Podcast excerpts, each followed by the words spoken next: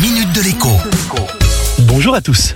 Depuis lundi, l'étiquetage obligatoire des appareils électroménagers change de système de mesure de leur consommation d'énergie. Terminé les réfrigérateurs, les lave-vaisselle ou les lave-linges A+++, qui ne donnaient bonne conscience et justifiaient surtout des prix plus élevés que leurs homologues moins vertueux A ou A+.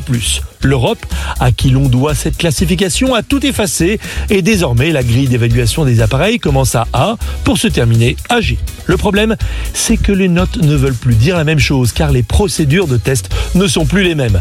Ainsi, un appareil noté A++ dans l'ancien système peut très bien hériter d'un B ou d'un C aujourd'hui. En réalité, il n'y a pas de raison objective de s'inquiéter. Si les grilles ont été réinitialisées, c'est que pour certains appareils, par exemple les réfrigérateurs et les congélateurs, eh bien tout le monde obtenait très facilement un triple A ou même simplement un double A. Ce que vous devez en réalité savoir, c'est que vos appareils vieux de 10 ans ou même 20 ans pour les plus robustes consomment infiniment plus que leurs homologues d'aujourd'hui.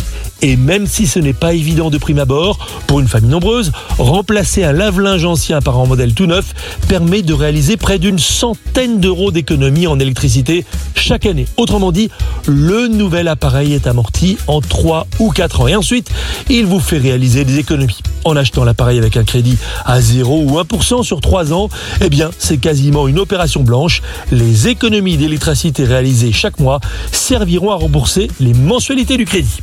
À demain. La minute de l'écho avec Jean-Baptiste Giraud sur radioscoop.com et application mobile Radioscoop.